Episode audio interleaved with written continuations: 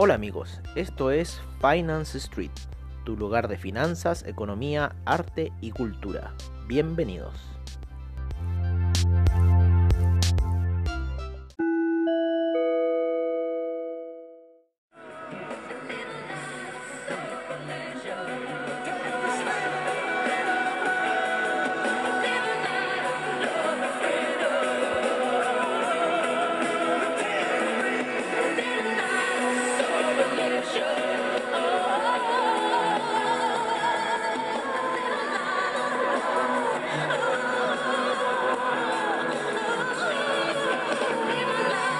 Hola amigos, hola amigos de Finance Street, hola amigos de Comunidad Traders y bienvenidos al podcast de los analistas técnicos.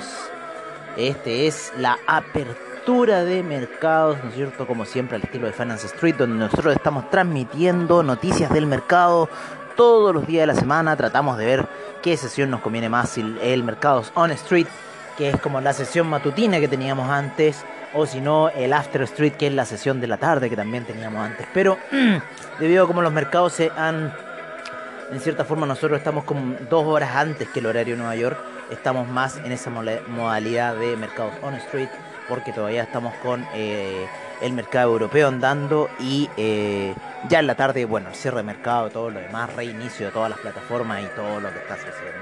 Por ahora estamos prendiendo los computadores eh, para empezar a ver el mercado. Ya ciertos movimientos bastante fuertes han ocurrido en este, especialmente en La Plata.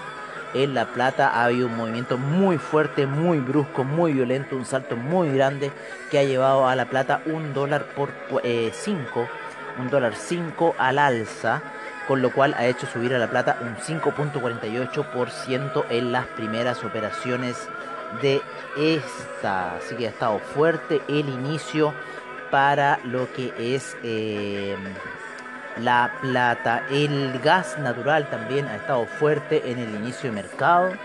Em, ya para febrero está marcando un 6.05% de alza, un gap alcista bastante fuerte.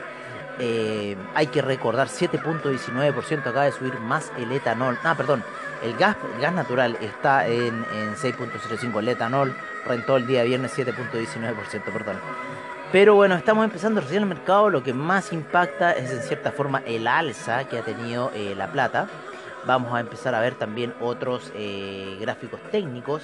Eh, recordar la, caída bastante violenta que hubo en el petróleo para calefacción, en la gasolina el día viernes, una, una caída técnica muy violenta, muy fuerte, con un martillo bajista muy marcado en el horario de Wall Street, así que por eso hay que estar presente como en todas las cosas, también se dio en el petróleo y por ahora está tratando de resucitar, el petróleo en una hora. Cayó a niveles de eh, 51,50 por esa zona, termina siendo un martillo bajista, eh, alcista a esta hora y trata de subir sin embargo, recordar que hubieron eh, tres, em, ¿cómo se llama?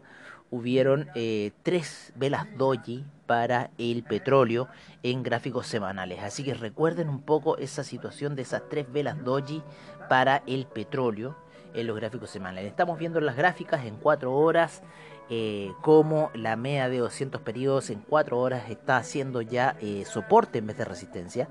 Eh, hay un atravesamiento completo, un salto muy violento del gas en sus primeras operaciones, así que algo debe haber pasado, algunos fríos extremos, alguna alza de subida al gas. Vamos a empezar a buscar, al igual que ustedes, lo que está pasando en el mercado, ¿vale?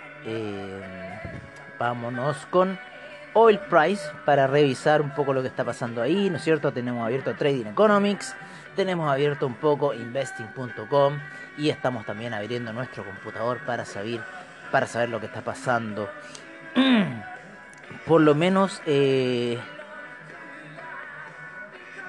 son 8 blocks. Mira, Robin Hood eh, está limitando los trades para 8 compañías de 50 blocks está, está, está fuerte lo que está pasando. Lo que pasó en la semana pasada, ese día miércoles, ¿no es cierto?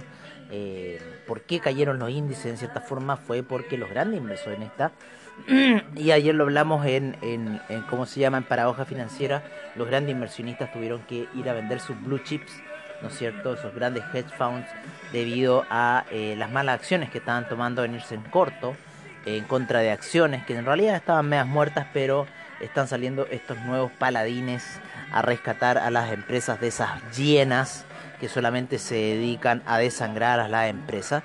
Y yo encuentro que es sano, yo encuentro que es bueno, yo encuentro que está bien para el mercado que ocurren estas cosas, porque así se va a ir regularizando para el futuro una situación que no tiene control en este momento. Entonces lo que pasó para mí ha sido una cosa buena para el mercado, para dejar esos tiburones y grandes ballenas de Wall Street que dejar eh, que siempre nos sigan haciendo las cosas a la manera de ellos y en realidad nosotros poder estar ahí ya socavando el mercado. Entonces, ¿qué pasó? Que los chicos pusieron opciones call, ¿no es cierto? Se fueron las opciones, que es un mercado altamente volátil, y hicieron en cierta forma eh, derrumbar, ¿no? Al, eh, al, ¿cómo se llama? Al poderoso mercado que estaban ellos teniendo, porque las, las opciones las opciones dan mucho más, dan mucho más eh, que cualquier cosa, pero son muy volátiles, tienen un spread muy grande, pero la apuesta al ser comunicativa fue una apuesta segura y estos fondos, estos hedge funds que están muy, muy expuestos, así que no, no son los únicos, no son los únicos, ojo, estos hedge funds que están muy expuestos tuvieron que empezar la compra de estas mismas acciones, con lo cual también estaban incentivando ellos el precio de, alza de la acción. Entonces fue una, una seguidilla de errores que se estaban cometiendo. Creo que hasta BlackRock ahí llegó a quedar ahí medio trasquilado de lo que pasó. Así que eh, ojo con esa situación que hasta BlackRock llegó a quedar medio trasquilado eh, con lo que ocurrió el día eh, el día miércoles, ¿no? Eh, específicamente en Wall Street. Así que, ojo, eso ya es algo que se está viendo para este 2021. Vamos a tener un, mercado muy movido, vamos a tener cosas muy movidas, vamos a tener situaciones muy movidas dentro del mercado. Así que es bueno estar en cierta forma alerta a lo que va a suceder. Así que por ahora, como les digo, me encuentro aquí abriendo un poco eh, mis computadores, la plataforma de trading. Eh, pero bueno, están todos ahí tiritones después de lo que pasó eh, la semana pasada. Así que eh, Robin Hood ha tomado medidas, ¿no es cierto?, para el tema de tradear las acciones de GameStop, ¿vale? Y en cierta forma está la cosa ahí, lo mismo que AMC y lo mismo que BlackBerry. Así que están súper enojados y bueno, los van a seguir haciendo enojar, así que vamos a ver lo que va a pasar. Eh, por ahora, lo que está pasando un poco en los futuros, ¿no? Lo que está pasando un poco en los futuros eh, son eh, situaciones bastante interesantes. Vamos a ir ya hacia el Nasdaq, ¿no? Hacia el, US 100, ¿no es cierto? Que llega a la media de, de ¿cómo se llama? De 50 periodos en gráficos diarios rompiendo un poco el piso de la semana pasada. Eh, claro, iniciando esas operaciones bien a la baja, bien a la baja llegaron las operaciones que teníamos. A ver qué nivel estamos en esa compra. Claro, estamos bien abajo. Se fue casi 200 eh, puntos abajo, casi se fue en el abrir del Nasdaq. Así que ojo con esas posiciones buy, que yo creo aquí que, no sé, puede haber un, un sell-off más grande con lo que está pasando, ¿no? Yo creo que los, fondos de inversión se van a resguardar, ¿no es cierto? Se van a, resguardar eh, de lo que está pasando y van a tomar alguna medida en especial para poder, eh, en cierta forma, apalear, eh, resguardarse más que nada, ¿no es cierto? A resguardarse más que nada de lo que está pasando en, en, el mercado y en cierta forma no, no morir en, en, esta situación. Así que bueno, vamos a ver lo que, lo que va a suceder del mercado, lo que va a hacer. Aquí sí que aquí estoy aquí medio, medio atrapado tratando de hacer funcionar bien los computadores. Tengo uno que es muy, muy ahí. Como les decía, la plata tuvo un gap muy fuerte alcista, el, el oro también ha tenido un gap alcista, lo mismo que yo creo el platino, el cobre, todavía no los puedo ver en mi otra computadora debido a los problemas que estoy teniendo para encenderla y ahí tengo en realidad mayor información. Pero por lo menos lo podemos manejar por Trading Economics.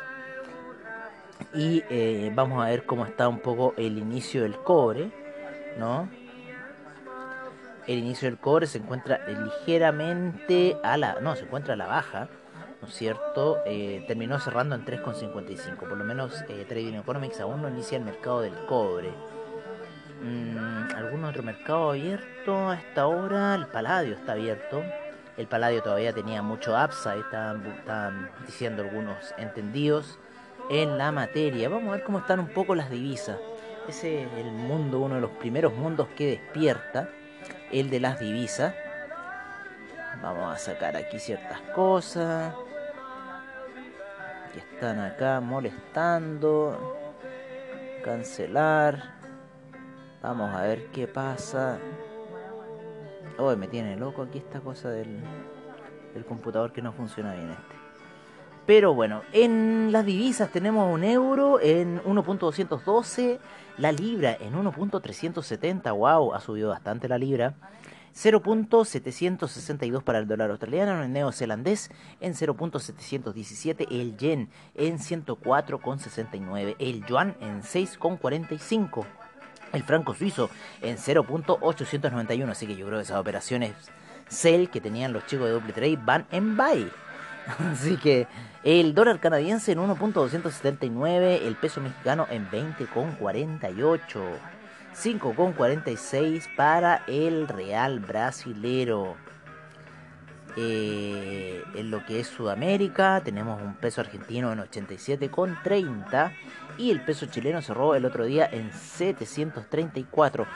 3,63 para el sol peruano y el peso colombiano en 3.567. Así está un poco la situación hasta este minuto en las primeras operaciones eh, de las divisas.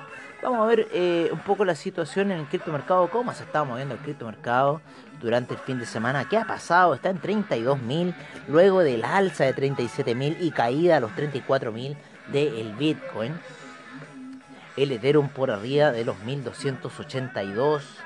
El Tether en 99 centavos. El Ripple tuvo una alza muy fuerte durante el fin de semana que lo lleva hasta casi los niveles de 0.6 0.5, pero está en 0.471, está el Ripple. Así que fuerte alza sufrió Ripple durante la semana, lo más probable que de la misma gente que ha hecho lo suyo, ¿no es cierto? Estos Robin Hood nuevos, esta gente que está haciendo ahí vibrar el mercado, este nuevo mercado, el criptomercado eh, y todos los nuevos mercados que se están dando de forma digital ¿vale? Tron ha tenido fuertes alzas, fuertes movimientos. Tron, especialmente en la semana, subió bastante. Lo mismo que hay que el Dogecoin. Estuvo acompañando a Dogecoin el Tron. Aquí todavía no puedo salvar bien mi computador. Así que parece que vamos a tener que aplicar la vieja técnica, parece, porque esto no está funcionando. Chicos, esto no prendió. Así que vamos a aprenderlo por acá. Así que por ahora yo creo que esa información de la plata vamos a verla en el mercado Zone Street, si les parece bien. No. Por ahora lo podemos ver acá en el oro, que está subiendo muy lentamente. El Nasdaq se está recuperando de ese inicio a la baja que tuvo. Inicio muy fuerte a la baja. Algo que yo quería comentarles en el Nasdaq y que es muy importante es como cerró esa vela mensual. ¿Vale? Así que ojo y mucha alerta con lo que vaya a ocurrir en el Nasdaq. ¿Por qué? Porque cerró con una vela mensual, casi como un doji tirando al martillo bajista. Así que yo creo que mis apuestas mensuales para el Nasdaq lo más probable que sean bajistas. Eh, ¿Qué niveles podríamos estar viendo en el Nasdaq? Quizás eh, si se da esta opción, los primeros niveles que vamos a estar viendo va a ser, yo creo que esa media de 9 periodos, a los 11.838, ¿vale? Así que una retrocedida de 1000 puntos para el Nasdaq. Y eh, hay una más fuerte, que sería un soporte bastante grande, a los 9.935. Esa es una situación bastante así ya... Eh, is the end of the world. Pero ¿por qué no? ¿Por qué no? Si el año pasado se dio. Eh, y ya la media 200 se encuentra muy abajo a niveles de 7.933 para el Nasdaq. Un nivel importante también son los niveles de 11.000 para el Nasdaq, así que ojo eh, con esa vela que les digo que fue eh, martillo bajista en cierta forma tipo doji para el Nasdaq el mes anterior. Eso hay que replicarlo. ¿Por qué se los digo? Porque eso hay que replicarlo a una vela muy similar que se dio para la crisis eh, de las .com. Entonces por eso les digo un poco esta información de que esta es una forma eh, que se dio en las .com y quizás lo más probable que la podamos ver eh, ahora. Así que ojo. Recuerden que sus operaciones de Nasdaq ya no tienen validez. Eh, solamente las de US 100, ¿no es cierto? US Tech 100, que está ahora en el mnemotécnico de AVA. Esas son las operaciones que tienen validez. ¿Vale? Las de Nasdaq que tengan solamente van a poder ser para cierre. Así que ojo con esta información. Eh, vamos a ver cómo está un poco ahí comenzando también muy similar el, el US 30 rebota en la media de 50 periodos en gráficos diarios. Hay una fuerte caída, hay un fuerte retroceso del Dow Jones, ¿no es cierto?, durante la semana. El estocástico está en niveles de sobreventa, eh, así que quizás veamos qué pasa con el cruce de la señal, si es que ahí eh, da un nuevo golpe alcista, pero hasta este minuto el, el, perdón, el Russell 2000, el Russell 2000, discúlpenme, discúlpenme, pero hasta este minuto, como les digo, el Russell 2000 llega hasta la media de 50 periodos en gráficos daily. Eh, está con sobreventa. Está con sobreventa y eh, está subiendo hasta este momento lo mismo que los demás índices, pero podría tener un retroceso, eh, yo creo que a niveles más bajos. Vale, quizás veamos qué va a pasar. Yo creo que los grandes hedge funds van a salir a protegerse de estas situaciones y van a empezar a vender las blue chips para poder tener cash para poder hacerle combate a eh, esta situación que se está dando en el mercado eh, del futuro, ¿eh? el mercado del futuro.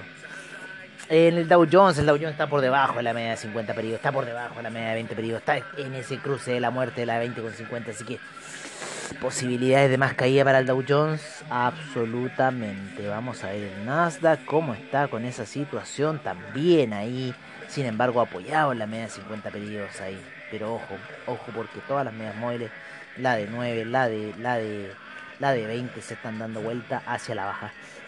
Así que ojo con lo que vaya a pasar con los mercados. Hay una situación bastante tensa, muy tensa, principalmente ahora en el rompimiento de la media 200 en gráficos de 4 horas, que era una, un soporte vital. Y eso lo rompió. Así que vamos a ver hoy día quizás podamos llegar a los niveles de los 13.060 y quizás después ver retrocesos para el índice Nasdaq. ¿Qué hora es? La 21.52. Así que todavía no comienza el China 50.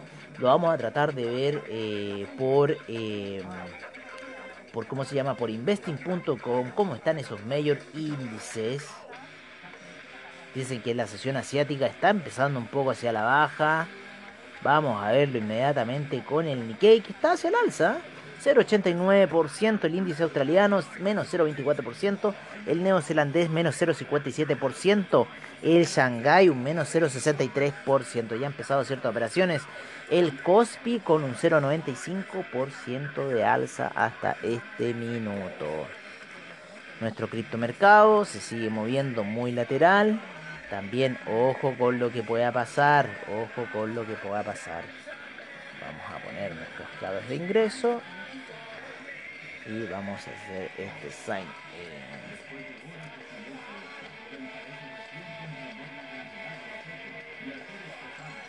Así que ahí estamos viendo estamos haciendo partir los computadores. Nuestra cartera de criptomercado está muy lateral. Así que ojo con lo que está pasando Ojo que también ya pronto se viene el curso de criptomercado con eh, comunidad traders. Ahí lo estoy terminando de preparar. Va a quedar bueno y, va a estar entretenido para que pueda aprender del criptomercado y qué nos depara el futuro de este. Así que va a estar muy entretenido. Está muy entretenido el futuro. Eh, estoy viendo cosas muy interesantes como el Bitcoin Bowl que se sigue arrumbando, pobrecito Bitcoin Bowl. Así que eso amigos, con esta gran canción de Martica con esta gran canción de Martica nos vamos a despedir. Eh, nos vamos a despedir a la espera eh, ya de mañana de Mercados on Street. Espero que la información que le hemos dado en este, este minuto les sea valiosa. en su trading nocturno. Cuidado con operar. Recuerden que está muy volátil el mercado. Y recuerden que vamos a empezar a ver quizás noticias bastante interesantes de este. Con lo que está pasando con la gente de Robin Hood. Eh, no es por echarle la culpa a Robin Hood, pero ellos le han prestado la plataforma a la gente que se ha juntado vía Reddit, ¿no? Para hacer estos colapsos de estos grandes ballenas de Wall Street y en cierta forma destruirlos, ¿no? Eh, y haciendo justicia al más débil. Así que yo lo apoyo. yo lo apoyo. Me encanta lo que están haciendo. Y bueno, son las nuevas regulaciones digitales que tienen que venir. Porque ya los 80 amigos míos murieron. Así que ese es mi consejo. Bueno, nos veremos mañana en Mercados on Street. Que tengan un muy buen trade. Agradecemos a todos ustedes de Comunidad Trader por escucharnos. A todos nuestros radio oyentes. Hay otros podcasts también muy interesantes en el mercado. Estaba escuchando a otros amigos ahí en VFX también. Eh, otro son amigos míos hace mucho tiempo y también escucho ahí a no hablar lo mismo que este podcast, que porque este podcast es de los analistas técnicos, aquí hablamos cosas técnicas del mercado y estos son para los que saben, así que lamentablemente esa es la política de este podcast. no soy mucho de andar explicando otras cosas más que las situaciones técnicas del mercado, lo que nos mueve en realidad y lo que nos hace ver las oportunidades para poder ganarle al mercado. Bueno amigos, eso sería todo. Agradezco Investing.com, a Anchor, a Trading Economics, a CoinGecko, a um, Oilsprite.com, a todos aquellos que hacen posible esta eh, transmisión de Finance Street para ustedes de la apertura de mercados. Un gran abrazo, cuídense y nos estaremos prontamente viendo mañana en Mercados on Street. Hasta pronto amigos.